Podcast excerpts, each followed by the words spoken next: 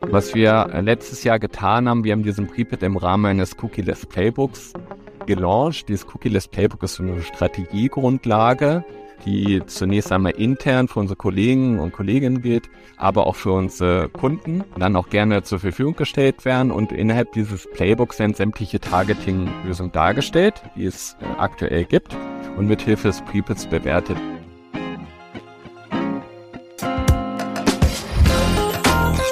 Digitalexperten, der BVDW-Podcast vom Bundesverband Digitale Wirtschaft aus Berlin.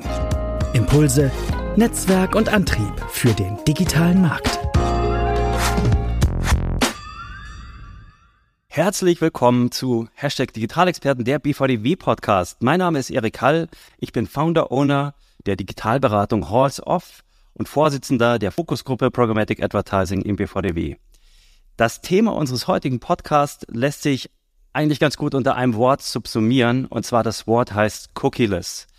Und wer wäre hier ein besserer Gast als Jens Deppenau, der dieses Wort, und zwar Cookieless, sogar in seinem Jobtitel trägt. Jens ist Expert Lead Cookieless bei der Group M. Herzlich willkommen zum Podcast, Jens. Ich freue mich total, dass du heute dabei bist. Ja, vielen Dank, Erik. Ähm, ich freue mich auch. Es ist tatsächlich meine Podcast-Premiere und ich hoffe, etwas beitragen zu können zum Thema Cookie-less und freue mich sehr. Ja, da bin ich mir ganz sicher. Ähm, nachdem du ja auch schon so lange in der Branche unterwegs bist, aus, aus dem Grund sollte dich eigentlich auch fast jeder kennen, aber für die wenigen ZuhörerInnen, die dich noch nicht kennen, vielleicht kannst du dich noch mal kurz vorstellen und äh, uns noch ein bisschen was zu dir erzählen. Ja, gerne. Zu meiner Person ist so, ich bin 2006 äh, gestartet im Digitalmarketing, äh, habe dann äh, circa fünf Jahre Mediaplanung gemacht, digitale Mediaplanung, ähm, ganz klassisch den, den Weg bestritten äh, als Mediaplaner und habe dann ähm, 2011 als Media Auditor dann äh, begonnen, weil mich das Thema auch sehr gereizt hatte und ich fand das auch sehr spannend, auch damals bei so Media Pitches dabei zu sein, Strategien zu bewerten, natürlich auch Konditionen anzuschauen. Und äh, das habe ich dann äh, fünf Jahre auch nochmal gemacht, also immer so ein Fünf-Jahres-Zyklus und 2017, Anfang 2017 bin ich dann final quasi wieder zurück zur, zur Agentur gegangen, ja, und dann äh, zur Omnicom. Ähm, ich fand das Thema Programmatic total spannend, Programmatic Data und als Auditor, da hatte man nie von außen so wirklich den, den Einblick.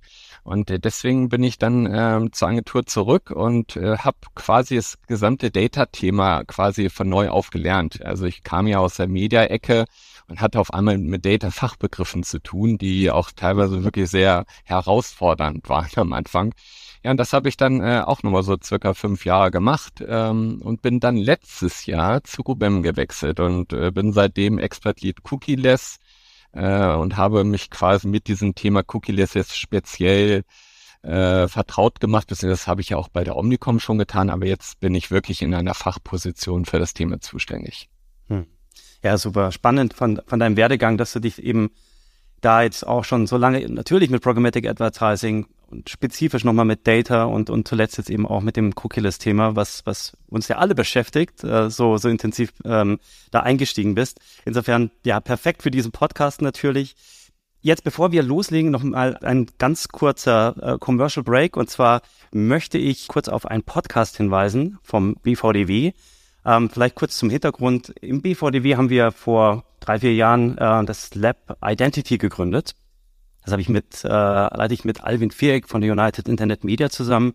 Und äh, das haben wir gegründet, weil wir uns genau mit der Thematik, mit, über die wir heute auch immer noch so sprechen, äh, uns intensiv beschäftigt haben. Und wir haben zuletzt auch eine Podcast-Reihe dazu ins Leben gerufen, also so eine Special-Reihe. Und ähm, ja, genau, eine vor einer Woche am, am Dienstag kam aus dieser Reihe eine neue Special-Folge und zwar war da Anja Martinsen von The Trade Desk und Daniel Heer von SEOTAP zu Gast bei Katharina Wiegand. Also das die allerneueste Folge. Ihr findet diese Folge unter bvdw.org slash podcasts. Und da findet ihr auch die anderen Folgen praktisch aus der Special-Reihe zur Identity und Sonst haben wir uns in dem Podcast auch immer mal wieder mit dem Thema beschäftigt. Also schaut einfach mal auf der BVDW-Webseite zu dem Podcast und hört euch auf jeden Fall die letzte und aktuelle Folge an. Äh, die möchte ich euch im, in dem Zusammenhang auf jeden Fall ans Herz legen, weil es natürlich auch so perfekt zum heutigen Thema passt. Wir haben uns, wie gesagt, im BVDW oder unsere gesamte äh, Industrie beschäftigt sich schon seit wirklich geraumer Zeit mittlerweile mit dem Thema Cookieless. Ich habe mir noch mal eine aktuelle ähm, Studie vom IB Europe auch angeschaut. Das war eine Befragung und da wurde noch mal gefragt, was sind denn die wichtigsten Haus Herausforderungen in der Digital Advertising Industrie? Und äh, die Studie ist von, von diesem Jahr. Und hier wurde wieder und immer noch Cookieless Targeting als, als der wichtigste Aspekt eigentlich oder die größte Herausforderung genannt. Gefolgt dann von Measurement, Sustainability, Privacy Concern, oder auch das, die allgemeine Wirtschaftssituation in Europa. Aber es ist auch bezeichnend, dass das Thema Cookieless Targeting immer noch äh, praktisch ganz oben auf der Liste steht. Und da stellt sich natürlich immer für uns auch die Frage, warum ist das immer noch so eine große Herausforderung? Wenn ich heute mit, mit Agenturen, Advertisern, Publishern spreche, dann merke ich schon, dass es ähm, herausfordernd ist. Das liegt vielleicht einfach an der Situation, dass es so viele unterschiedliche Identity-Lösungen gibt, die Notwendigkeit, der Druck wird immer größer, sich ähm, wirklich darauf vorzubereiten und zu 100 Prozent verstanden zu haben, wie das Ganze funktioniert und wie dann eben auch die tatsächlich äh, dann irgendwann äh, eintretende Cookieless Future eben funktioniert und welche Lösung die richtige ist. Ähm, ihr habt jetzt bei der Group M eine Lösung dafür, die heißt Prepit und das wäre auch meine erste Frage ähm, gleich zum Einstieg. Erklär uns doch mal, ähm, für was steht eigentlich Prepit oder Prebit. Und ich habe mir natürlich noch die Frage gestellt, sagt, heißt das jetzt der, die oder das Prebit? Weil wenn wir schon jetzt äh, davon sprechen, dann sollte auch der Artikel noch passen. Aber vielleicht kannst du uns einfach mal erklären, was sich dahinter verbirgt ähm, und, und äh, uns das ein bisschen beschreiben, damit wir alle äh, das besser verstehen. Nun, der, der Prepid ist ein Bewertungsmaßstab speziell für äh, das Cookie-less Targeting. Ne? Wenn, wenn wir von Cookie-less sprechen, gibt es ja verschiedene Bereiche, die davon betroffen sind. Ne? Also Targeting ist das eine, äh, Measurement, Attribution, Zielgruppenvalidierung, Frequency Capping äh, das andere. Hier geht es konkret um das Targeting und äh, was wir tun mit diesem Prepid ist anhand von sechs Kriterien. Der Prepid ist ein Akronym aus den, aus den sechs Kriterien ähm, dass wir versuchen, einheitlich äh, die verschiedenen Alternativen an sich auf eine Art, ja, ich würde mal sagen, Makroebene zu bewerten, aber man kann auch diesen Prepid dafür nutzen, innerhalb einer Lösung konkret zu schauen, wie die Unterschiede der Partner je Lösung, also die, die diese Lösung dann anbieten, äh, ausgestaltet sind. Und ähm, Prepid insgesamt fängt mit mit dem P wie Privacy an. Das ist auch, uns auch wichtig, dass wir Privacy first denken, also auch wirklich als erstes Kriterium Privacy, dass wir uns also die Lösungen anschauen, gibt es hinsichtlich des Datenschutzes möglicherweise Themen, die auf uns zukommen können, dass diese Lösung äh, eventuell in ein, zwei Jahren vielleicht nicht mehr äh, so eins zu eins umsetzbar ist. Das, das ist ein ganz wichtiges Kriterium. Dann haben wir als zweiten Punkt Reach ähm, auch natürlich immer wichtig, äh, Reichweite innerhalb einer, einer Werbekampagne oder einer programmatischen Kampagne. Dann haben wir E wie Efficiency. Das meint, wie ist der äh, KPI äh, ausgestaltet, wie ist zu erwarten, dass die KPI-Werte für den Kunden erreicht werden. Dann haben wir P wie Precision. Also wie nah ist die Lösung an der Zielgruppe dran? Müssen wir mit Streuverlusten rechnen? Stichwort Contextual Targeting, kommen wir später noch drauf. Zum Beispiel Geo-Aktivierung hat sicherlich deutlich mehr Streuverluste als eine ID-basierte Aktivierung. Dann haben wir noch I wie Interoperabilität. Ähm, ein ganz wichtiges Merkmal, was in den letzten Jahren eigentlich relativ wenig beachtet wurde. Ne? Also weil letztendlich vieles war cookie-basiert in dem programmatischen Kosmos aktivierbar, aber Jetzt in Zukunft müssen wir uns deutlich mehr damit beschäftigen. Denn gerade wenn man sich mal zum Beispiel anschaut, welche Publisher welche ID-Lösungen äh, supporten oder auch äh, welche ID-Lösungen welchen DSPs verfügbar sind und so weiter, da gibt es so viele äh, Merkmale, weswegen Interoperabilität immer wichtiger wird. Und äh, als letztes Kriterium haben wir dann noch äh, Transparency, ähm, auch wichtig, weiß man, was da eigentlich passiert bei der Lösung. Wie werden die Daten gebildet, wird hochmodelliert oder nicht. So, und das ist ähm, insgesamt ein umfassendes Bild aus sechs Kriterien und wir visualisieren das anhand eines Spinnennetzes, so dass man dann genau sehen kann, wo eigentlich die Stärken, Schwächen welcher Lösung oder welches Partners denn eigentlich sind. Ja, ist wirklich spannend. Also auch wirklich diese, dieses Allumfassende, ja, was dann sich in dem Spinnennetz wiederfindet. Also wirklich, dass ihr alle, alle wichtigen Aspekte hier auch betrachtet. Ja, ich stelle mir das natürlich nicht ganz trivial vor, dass diese Bewertung dann da abzubilden. Ähm, du hast ja vorhin auch gesagt, du bist jetzt seit knapp einem Jahr bei der Group M und ich glaube, mehr oder weniger genauso lange seid ihr auch mit Prepid unterwegs im Markt. Ja, und äh, ich glaube, wir sind ja alle, der gesamte Markt in so einer, in so einer, nennen Sie mal so schön, Test-and-Learn-Phase. Und Test-and-Learn ist das wahrscheinlich, was ihr auch bei Prebit macht. Vielleicht kannst du so nach einem Jahr mal so ein Fazit ziehen, wo ihr da jetzt gerade so steht, wie das Marktfeedback oder das Feedback eurer, eurer Partner und Kunden auch aussieht. Wie gut können Sie damit umgehen? Ja, also der Ansatz klingt total spannend, aber wie sieht's dann in der Praxis aus? Ja, in der Praxis ist es tatsächlich so, dass wir, wie gesagt, ja mittendrin sind in dieser Test-and-Learn-Phase und es ist auch so ein ich sage mal, so ein iteratives Testen. Ne? Also es ist jetzt nicht so, dass man eine Lösung testet und dann hat man sofort die Erkenntnisse, die man geglaubt hatte, vorher äh, bekommen zu können. Äh, oftmals kommt dann vielleicht auch mal eine Ernüchterung, ja, dass man dann nochmal einen Schritt zurückgehen muss und zwei wieder vorzukommen. Das ist tatsächlich in Cookie-Less sehr stark der Fall. Also man muss viel, viel testen. Ähm, jede Woche gibt es neue Tests, die anstehen. Ähm, bei der Group M haben wir auch eine Test-and-Learn-Gruppe, eine interne, wo wir sämtliche Tests besprechen. Und ähm, wir bereiten auch diese Testergebnisse für unsere Kunden vor. Wir werden natürlich jetzt nicht unsere Kunden über sämtliche Testergebnisse informieren. Das wäre auch viel zu viel. Das, das Wichtigste ist, dass die Kunden Bescheid wissen, dass wir in bestimmten Bereichen aktiv sind und auf Wunsch äh, auch detailliert auf bestimmte Lösungen eingehen können. Stichwort zum Beispiel NetID ist auch eine, eine Frage, die relativ oft kommt und dass wir dann mit Hilfe des Prepits dann auch ähm, letztendlich ja diese Stärken, Schwächen darstellen können. Und was wir äh, letztes Jahr getan haben, wir haben diesen Prepit im Rahmen eines Cookie-less Playbooks ja quasi gelauncht. Dieses Cookie-less Playbook ist so eine Strategiegrundlage, die zunächst einmal intern für unsere Kollegen und Kolleginnen gilt, aber auch für unsere Kunden dann auch gerne zur Verfügung gestellt werden und innerhalb dieses Playbooks sind sämtliche Targeting-Lösungen dargestellt, die es äh, aktuell gibt und mit Hilfe des Prepits bewertet. Deswegen sehe ich auch immer diesen Prepit sehr stark in diesem Kontext Cookie-less Playbook und beides zusammen ist sehr gut aufgenommen worden, weil es auch hilft, auf eine relativ einfache und strukturierte Art und Weise dieses sehr, sehr komplexe Cookie-less-Thema darzustellen. Und das Ganze ist praktisch ein dynamischer Prozess, so wie ich das Playbook verstanden habe. Ja, also ihr seid in dieser ja. Test-and-Learn-Phase und die, die Learnings, die ihr generiert, die fließen immer sofort wieder in das, in das Playbook ein. Genau, das Dann Playbook praktisch wird, ein kontinuierlicher Optimierungsprozess. Genau, so ist es. Das Playbook ja. wird immer aktualisiert gehalten und auch immer geupdatet und sobald Erkenntnisse vorliegen zu einzelnen Lösungen oder auch neue Lösungen äh, in den Markt treten. Ne? Wir sprechen sicherlich noch über UTIC. Das, das ist jetzt zum Beispiel auch eine Variante, äh, die jetzt auf uns zukommt, die es so in einer Art und Weise ne, nicht gab. So und das ist dann eine neue Lösung, die dann in dem äh, Playbook mit integriert wird und dann mit Hilfe des Prepads zunächst einmal ähm, ja qualitativ bewertet wird. Man, man hat ja noch keine Testergebnisse, das ist ja noch sehr, sehr neu.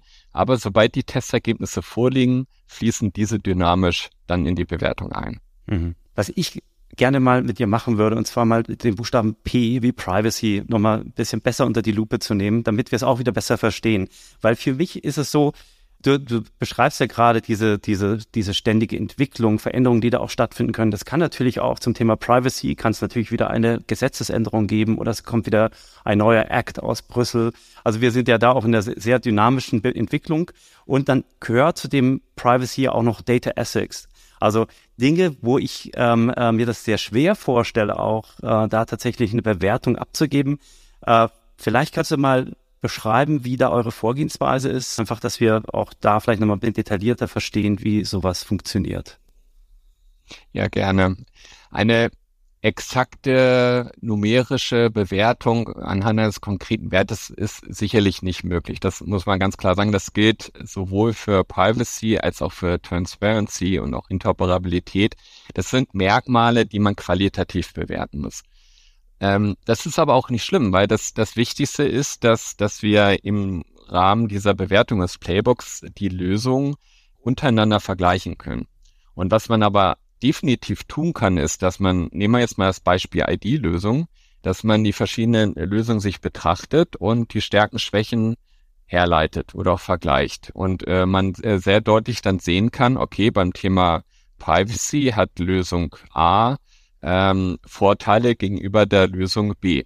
auf die ID-Lösung bezogen zum Beispiel.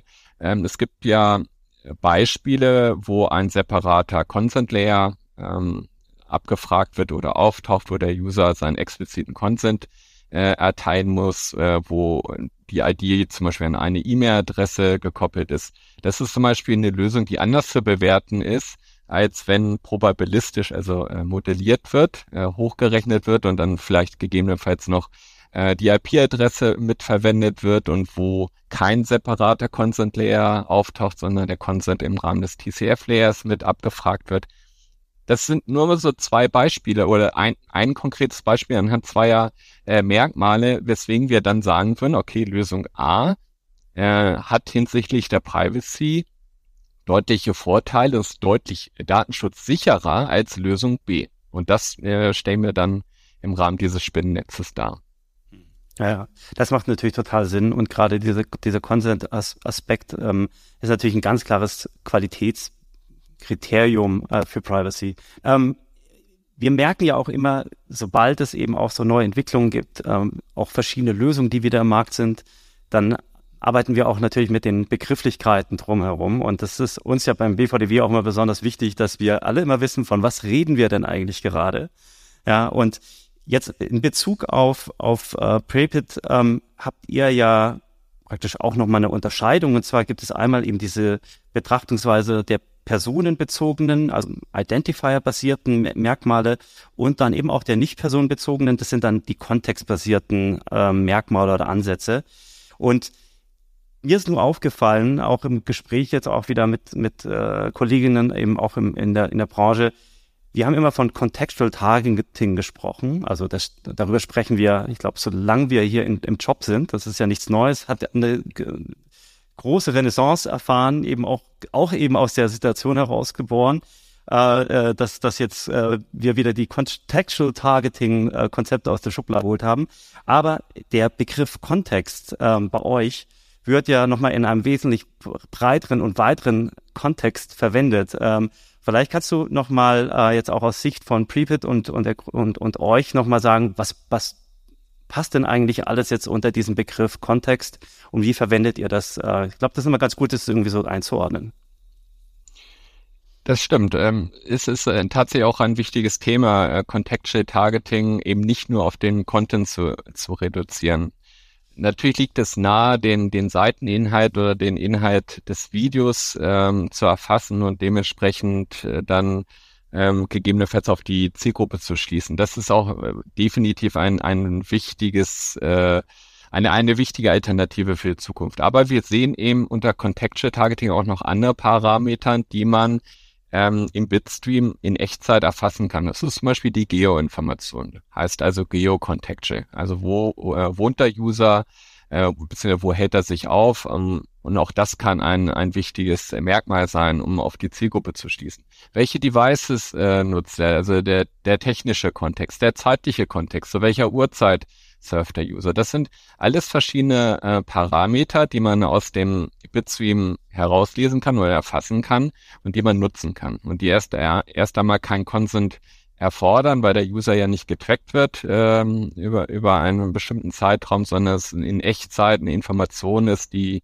die man dann verwerten kann. Und wir sehen es als eine Art ja, multidimensionalen Kontext, also einen mehrdimensionalen Kontext, äh, den man in der Gänze dann oder zusammen dann äh, erfassen und interpretieren sollte, vorausgesetzt, man weiß über den eigenen Kunden dann auch äh, Bescheid, zu welchen Uhrzeiten dieser surft, welche Devices er nutzt und zu welchen Content er liest und so weiter. Wenn diese Information nicht vorliegt, dann ist es natürlich auch schwierig, dann auf diese Zielgruppe zu schießen. Das heißt, man muss idealerweise auch schon bei der Zielgruppendefinition zu Beginn äh, über seinen Käufer genau diese Merkmale mit abfragen. Und dann macht es total viel Sinn, diese zusammen zu erfassen. Mhm. Also wir, wir sammeln ganz viele Signale ein und, und eigentlich so nach der, nach der klassischen Formel auch, ne, an, zu, zu welcher Zeit, an welchem Ort, äh, mit welchem Interesse. Also das fließt alles unter dem, unter dem Begriff Kontext praktisch zusammen oder contextual.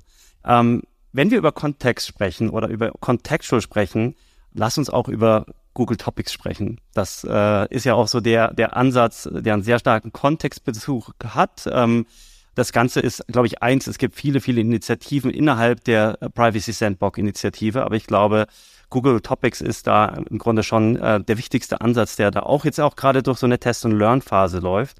Ähm, wie siehst du es denn? Also der Zeithorizont, auf den wir ja alle hinfiebern oder hinarbeiten, ist, ist das zweite Halbjahr 2024. Das ist mal so die Timeline, die auch dafür ja gesetzt ist. Aber wo stehen wir gerade zur Privacy Sandbox Initiative, zu Google Topics? Wie bewertest du das ähm, auch jetzt aus, aus eurer Sicht, die das ja dann auch alles mal bewerten müssen, auch wieder unter Prebit? Ja, also vielleicht kannst du uns da mal so deinen dein Status dazu irgendwie mal ähm, erklären.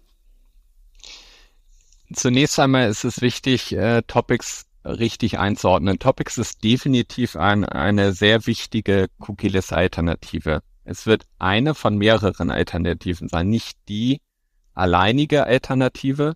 Erst recht nicht, wenn man bedenkt, dass wir hier über ein interessensbasiertes Targeting sprechen. Und ähm, das fehlt mir auch sehr oft in, in der Diskussion in der öffentlichen Wahrnehmung, beziehungsweise auch in, in Presseberichten. Es wird immer von dieser Cookie-Nachfolgelösung Topics gesprochen. Es wird dabei außer Acht gelassen, dass äh, es immer noch Kunden gibt, die gerne auf demografisches Targeting zum Beispiel setzen. Topics ist keine Alternative oder kein Angebot erst einmal für demografisches Targeting. Topics ist ein interessensbasiertes Targeting äh, was auch ähm, sehr viele Use Cases mit abdecken wird. Aktuell ist es eher auf einer breiteren Interessensebene ausgerichtet. Ich möchte jetzt nicht in die Details eingehen, weil es wäre viel zu komplex am Ende des Tages. Aber es macht auf jeden Fall Sinn, äh, Topics dann auch ähm, erst einmal zu testen und dann auch für Kunden einzusetzen, aber eben nur als eine von mehreren äh, Alternativen, gerade wenn es äh, dann zum Beispiel darum geht, breitere Interessensgruppen anzusprechen. Und ähm, Stichwort Interoperabilität aus dem Prepad muss man ja auch immer berücksichtigen, dass es eben keine Lösung, die überall verfügbar ist. Und man muss jetzt auch mal abwarten, in welchen DSPs zum Beispiel sie auch dann aktiviert werden kann. Das sind noch alles äh, Fragezeichen, ne? Die, die, die wir alle haben. Aber ja, zusammenfassend, es ist wichtig, aber es ist nur eine von mehreren Lösungen am Ende des Tages. Mhm. Jens, ähm, wenn, wenn ich mir das alles so äh, anhöre, dann lass uns mal über die, das R und das I im Prepits sprechen, also Reach und Interoperabilität. Ähm, wenn ich die Diskussion aus, muss jetzt fast schon sagen, aus den letzten Jahren auch so äh, zusammenfasse, dann haben wir, glaube ich, alle festgestellt, dass es eben nicht den einen Identity-Anbieter gibt, der auch wirklich zum Marktführer avanciert ist, weil er so eine große Reichweite aufgebaut hat, sondern es gibt nach wie vor sehr viele unterschiedliche einzelne Anbieter für Identifier und Identities äh, im Markt. Und dann noch natürlich weitere Signale, wie wir ja heute auch schon gehört haben, die auch nochmal ähm, herangezogen werden können. Aber genau dieses Zusammenspiel aus, aus äh, einer interoperablen Lösung, die die verschiedenen Signale und Identities zusammenführt, wie seht ihr das eben im, im Prepit eben auch? Ähm, äh, vielleicht kannst du da nochmal ein paar Gedanken von deiner Seite dazugeben und ob du auch diese Entwicklung tatsächlich so unterschreibst, dass wir ähm, einfach mit ganz vielen verschiedenen äh, Identities auch arbeiten müssen, um die entsprechende Reach, also Reichweite aufbauen zu können. Ja, genau. Das aktuell ist es tatsächlich so, dass dass man mehrere ID-Lösungen im, im Markt äh, schon sieht, ähm, die auch eine unterschiedliche Reichweite haben.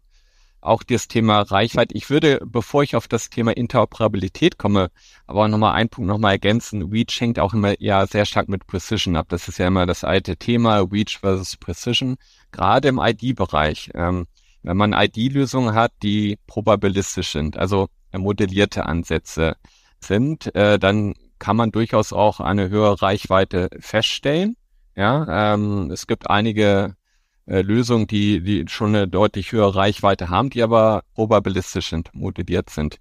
Ähm, das ist natürlich mit der Precision das dann etwas anderes, als wenn man eine Lösung hat, die äh, auf Basis zum Beispiel E-Mail-Adressen, man sagt ja auch deterministisch, dann ähm, quasi connected sind. Deswegen ähm, ist dieses dritte Kriterium auch ganz, ganz wichtig immer mit dabei. Man darf nie die Precision außer, außer Augen lassen. Aber das Interoperabilitätsthema ist auch sehr, sehr wichtig, weil man eben bestimmte ID-Lösungen nur bei bestimmten Publishern aktivieren kann. Und auch ähm, man muss genau hinschauen, in welchen DSPs, SSPs kann man welche ID-Lösungen aktivieren. Und kann man, äh, wenn man sie aktivieren kann, kann man darauf zum Beispiel auch ein Capping, ein Frequency Capping machen. Deswegen sind äh, diese, diese ganzen Kriterien aus dem Prepad auch immer so wichtig, dass man das immer in, in, in der Gesamtheit betrachtet und vor allem beim ID-Bereich ähm, muss man sehr genau hinschauen und es zeichnet sich auch ab, dass da sich einige Lösungen sicherlich durchsetzen werden, aber auch so Konzepte wie zum Beispiel Meta-IDs oder ähm, Konzepte, die mehrere IDs vielleicht zusammenführen können zu einer übergeordneten ID, dass die natürlich total viel Sinn machen, weil diese eben interoperabel agieren und damit die bestmöglich hohe Reichweite dann auch äh, ermöglichen können. Hm. Es ist so lustig, es ist so wie, wie so ein bisschen so ein Flashback, äh, wie du das jetzt auch gerade beschreibst. Ähm, es erinnert mich sehr stark an die Zeit, also wir haben jetzt die vielen Identities. Ähm, es ist ähm, gab und, und, und, und gibt ja immer noch sehr viele, also im Kontext von Programmatic Advertising, sehr viele SSPs im Markt. Ich selber war auch mal für PubMatic tätig und in der Zeit, als ich bei PubMatic war, haben wir das Header Bidding eingeführt.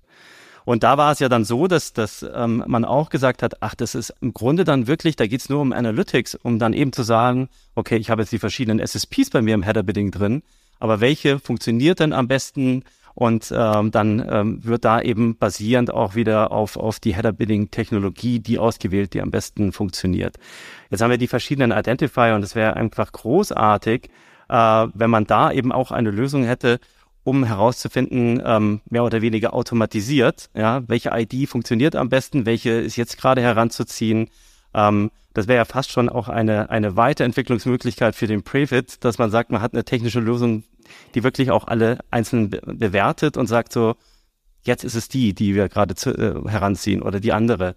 Ist es etwas, siehst du auch da so eine gewisse Parallelität äh, äh, zu dem, was da vor Jahren äh, im Programmatic Advertising passiert ist und, und äh, eine ähnliche Herausforderung? Ja, ich sehe, ich sehe vor allem das Thema, was ich gerade eben schon mal angesprochen habe, dass ähm, es sehr viel darauf hindeutet, dass, äh, dass sich Lösungen idealerweise durchsetzen werden, die möglichst flexibel interoperabel sind. Ähm, eben dieses angesprochene Meta-ID oder übergreifende ID-Konzept. Ähm, es gibt ja zum Beispiel äh, eine DSP äh, im Markt, die einen fusionierten Ansatz anbietet. Das sind genau solche Konzepte, die dann auch wichtig wären, die halt diese ganzen First-Party-IDs der, der Publisher zusammenführt ähm, um halt aus diesen ganzen Dschungeln IDs ähm, das Bestmögliche dann auch letztendlich äh, zu gestalten. Und äh, am Ende des Tages geht es ja auch darum, unsere Kunden möchten eine Werbekampagne äh, für eine bestimmte Zielgruppe umsetzen und möchten idealerweise noch eine Frequenzsteuerung, ein Frequency Capping umsetzen. Und gerade das Thema Frequency Capping funktioniert natürlich nicht, wenn ich zehn singuläre ID-Lösungen habe. Dann habe ich, kann ich auf jeder einzelne ID-Lösung ein eigenes Capping machen, aber ich habe kein übergeordnetes Capping. Deswegen sind solche Konzepte, die eben diese ganzen einzelnen Lösungen zusammenführen können und so flexibel sind, dass sie äh, mit verschiedenen ähm, ja connected sind, natürlich total wichtig. Und da sind natürlich ja auch ID-Lösungen, die zum Beispiel an eine E-Mail-Adresse gekoppelt sind, total spannend, ja, oder an einen konkreten Identifier, denn da kann man eben den Connect herstellen zwischen den einzelnen Lösungen. Und oder auch diese, dieser fusionierte Ansatz, wo man eben schaut, welche IDs, ja, IDs werden im Bitstream übertragen, um dann quasi je User dann quasi so eine ja, so eine, so eine Excel-Liste, ich das, oder so eine, so eine Tapete aufzubauen, wo man dann äh, vermerkt, okay, also ich, der Jens, habe jetzt äh, folgende fünf IDs, äh, man weiß anhand ähm, der Bitstream-Daten, dass ich folgende fünf IDs habe und kann darüber über verschiedene äh, Publisher hinweg identifiziert werden. Das ist total spannend und ich glaube, dass solche Ansätze auch total wichtig werden für die Zukunft. Hm. Ja, nachvollziehbarerweise, ja. Also spannend und, und mal schauen, was sich da alles so tut auf der Seite. Also ähm, Stichwort Meta-ID, ähm, mal schauen. Ähm, ein anderer Aspekt, der mich nochmal interessieren würde, ähm, es wird ja immer so auch verglichen, äh, wie weit ist die Publisher-Seite in der ganzen Entwicklung, ähm, welche Entwicklung zeichnet sich auf der Buy-Side auch ab. Und ich glaube, es ist immer noch so, dass das sehr stark natürlich, solange auch im Chrome-Browser das Third-Party-Cookie auch noch zu finden ist, äh, die Beizeit nach wie vor eben auch äh, diesen Weg auch nutzt. Ähm, jetzt haben wir natürlich diese Zeit 2024, zweites Halbjahr, wo wir dann tatsächlich dann zu 100 Prozent cookie-less sind. Ne? Unser Thema heute. Ähm, Wie siehst du denn jetzt gerade oder kannst du, kannst du da eine Einschätzung abgeben, ähm, wie, wie groß die Anteile sind? Ja, der Anteil von First-Party-IDs oder First-Party-ID-basierten Traffic versus Third-Party-Cookie-basierten Traffic ähm, und wann wir da den Tipping Point überschritten haben oder haben wir den schon längst überschritten, so dass man das äh, Stand heute nochmal so feststellen kann, wie da der, wie, wie da das, das Verhältnis ist zwischen den beiden. Weil ab nächstem Jahr wird es ja so sein, dass es dann eben nur noch den, den reinen First-Party-ID-basierten Ansatz gibt. Und, und da haben wir noch ein bisschen Zeit bis dahin, aber nicht sehr viel Zeit. Und äh, insofern, wo stehen wir denn da gerade? Ja, keine ganz so einfache Frage tatsächlich. Ähm, zunächst ist einmal wichtig, dass im Bitstream nicht nur eine ID übertragen wird. Also um, um das Thema richtig einzuordnen, muss man erstmal verstehen, dass man, also sagen wir mal, ich bin jetzt auf einer bestimmten Webseite und ähm, ich bin jetzt derjenige, der jetzt äh, relevant ist äh, für, für die Werbeausspielung in Bitstream übertragen, dann wird von mir vielleicht die ID 1, ID 2, ID 3 noch übertragen, ähm, je nachdem, was, was der, der Publisher bei mich weiß. Das heißt, es wird nicht entweder oder übertragen. Es, es ist nicht so, dass entweder Third-Party-Cookie oder eine ID, sondern es wird eigentlich immer alles übertragen. Ja. Und äh, das führt äh, dazu, dass das, was auf der DSP-Seite dann ankommt, dann letztendlich dazu führt, dass äh, ich auf der Webseite A dann meinetwegen drei IDs habe und auf Webseite B äh, vier IDs und dann, und dann können eben solche fusionierten Ansätze mich quasi als, als User wieder äh, zusammenführen. Und das macht es eben auch so schwierig, ähm, so einen Anteil First Party gegenüber Third Party äh, zu setzen, ja, weil es eben oftmals ja. auch parallel übertragen wird. Was auch nochmal eine Schwierigkeit ist, nicht jede SSP überträgt dann auch schon die ID, äh, die First-Party-ID. Es gibt verschiedene Gründe, weswegen das so schwer ähm, äh, nachzuvollziehen ist. Was ich aber jetzt vor kurzem gehört habe von, von dem besagten DSP-Anbieter, der diesen fusionierten Ansatz hat, dass äh, 60 Prozent, ich hoffe, die Zahl ist äh, richtig, 60 Prozent des Chrome-Traffics schon auf First-Party-IDs basiert. Und ich, ich glaube, das gibt mal eine, eine sehr gute Richtung vor, ähm, dass da schon äh, viel passiert ist, ja, dass da schon äh, viele First-Party-IDs im Markt vorhanden sind, ähm, aber es ist trotzdem noch viel zu tun.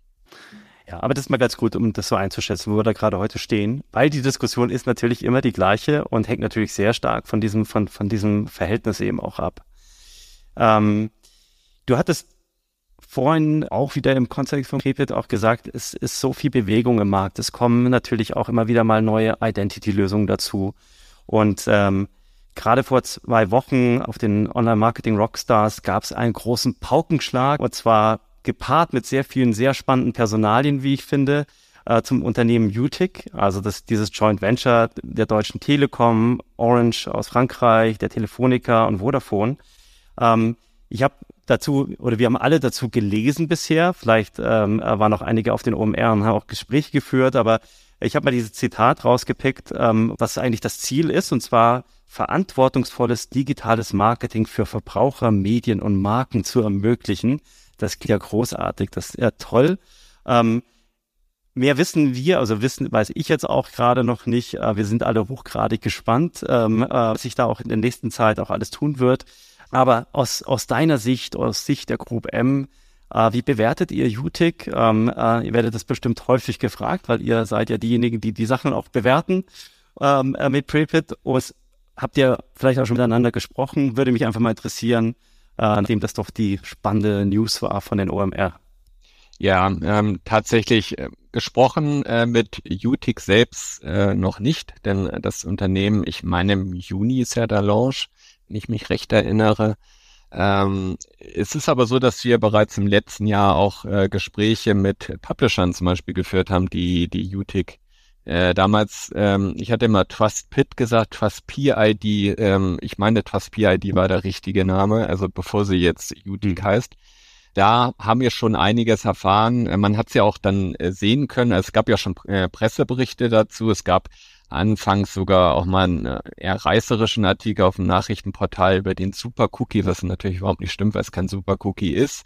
Ähm, aber im Zuge dieser, dieser äh, Presseberichte, als das dann aufkam, als ähm, unter anderem auf der Bild.de, das war ja dann auch öffentlich, äh, dann zum Beispiel ein Consent-Banner abgelichtet war, haben ja auch die Gespräche aufgenommen und haben uns auch schlau gemacht und versucht, uns äh, aktuell zu halten mit den Informationen. Und was, was wir sagen können, ist es definitiv spannend. Es ist ähm, eine neue Art der Aktivierung. Es ähm, hat auch einen eigenen Consent-Banner, ähm, was natürlich Stichwort Privacy total wichtig ist. Also es erfüllt viele Kriterien äh, des Prepits beim Thema Interoperabilität ich weiß nicht, wir kommen immer wieder auf dieses, auf dieses Kriterium zu sprechen, aber da ist es ja eben so, da muss man erstmal abwarten, denn es wurde jetzt ja kommuniziert, dass mit äh, Adform hm.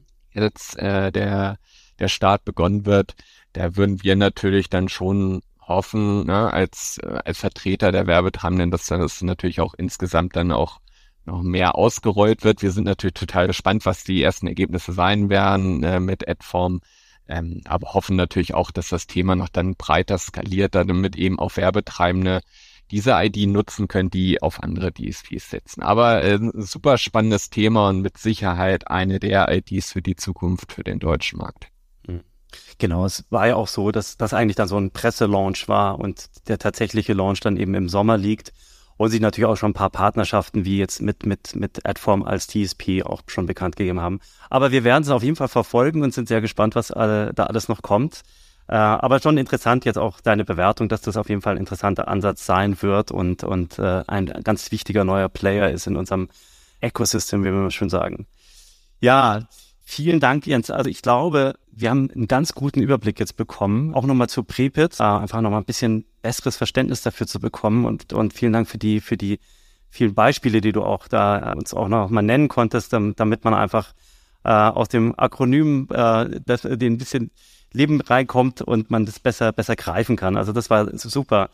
Was mich jetzt interessieren würde noch ähm, als, als letzte Frage äh, für heute, wir haben ja immer dieses Datum 2024, beziehungsweise hat Google natürlich, also das kommt praktisch immer aus der Timeline äh, von Google, Google Chrome ähm, äh, für die Privacy Sandbox. Ja, das, das, wenn wir von Cookieless sprechen, dann ist das Datum oder der Zeitraum, also zweites Halbjahr nächsten Jahres, wo das Ganze wirklich dann Realität wird und wir tatsächlich Cookieless sein werden.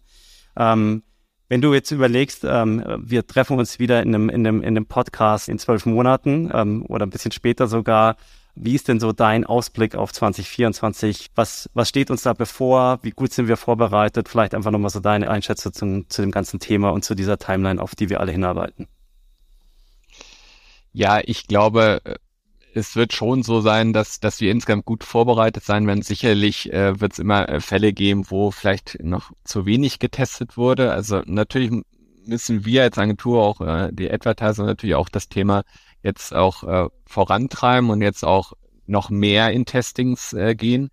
Ich würde mir auch an einer anderen Stelle, äh, bevor ich jetzt gleich auf das nächste Jahr komme, auch nochmal äh, wünschen, dass manchmal ein bisschen mehr Einfachheit herrscht. Also oftmals werden Cookie-less Dinge zu komplex dargestellt aus meiner Sicht. Also mir, mir geht's dann auch teilweise so, wenn ich dann Fachbegriffe sehe, allein zur ID-Lösung, wie viele verschiedene Begriffe da rumschwören. Am Ende des Tages ist es doch egal, ob das jetzt Universal ID, deterministische ID, probabilistische ID oder was auch immer heißt. Am Ende des Tages geht's doch für unsere Kunden darum, ähm, werden die richtigen Zielgruppen zur richtigen Zeit, im richtigen Ort und so weiter transparent, datenschutzkonform erreicht am Ende des Tages.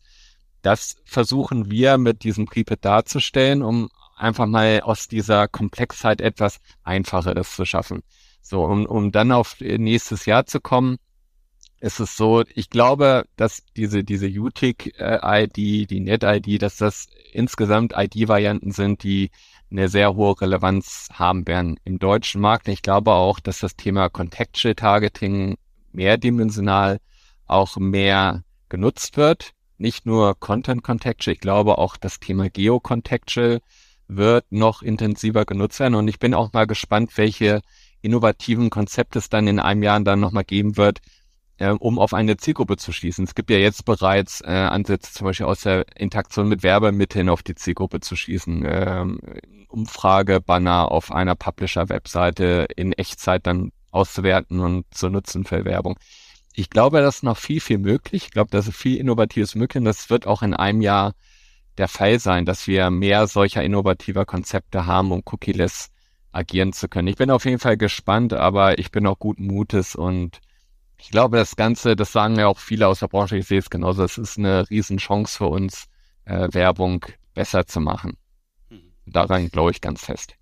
Also ich glaube, das haben wir auch geschafft. Also die, die Bedenkenträger, ähm, äh, also das ist, diese Bedenken sind etwas äh, wirklich der, der, der Wahrnehmung als Chance des Ganzen gewichen.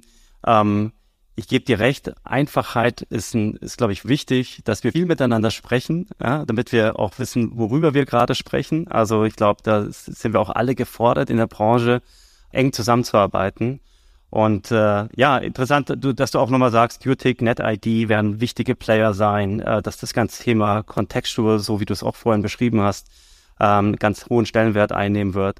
Spannend. Also ich freue mich auf jeden Fall auf die nächste Zeit, ähm, äh, die besonders spannend wird, glaube ich, die nächsten zwölf Monate. Da ist richtig viel los. Und dann, äh, glaube ich, das Thema Cookieless wird uns äh, noch sehr, sehr lange beschäftigen. Insofern freue ich mich auch, wenn wir uns auch im Podcast dann mal wieder hören für ein Update. Äh, das war auf jeden Fall großartig. Vielen Dank, Jens, für deine Zeit heute und dass du zu Gast warst bei uns im Podcast. Und ja, ich wünsche dir noch eine gute Zeit und vielen Dank und bis bald.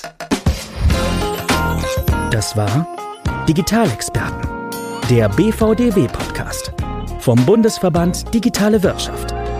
Dir hat unsere Show gefallen? Dann freuen wir uns über deine Empfehlung. Hast du Themen, über die du mehr erfahren möchtest? Melde dich bei uns. Die Kontaktdaten findest du in den Show Notes und auf bvdw.org.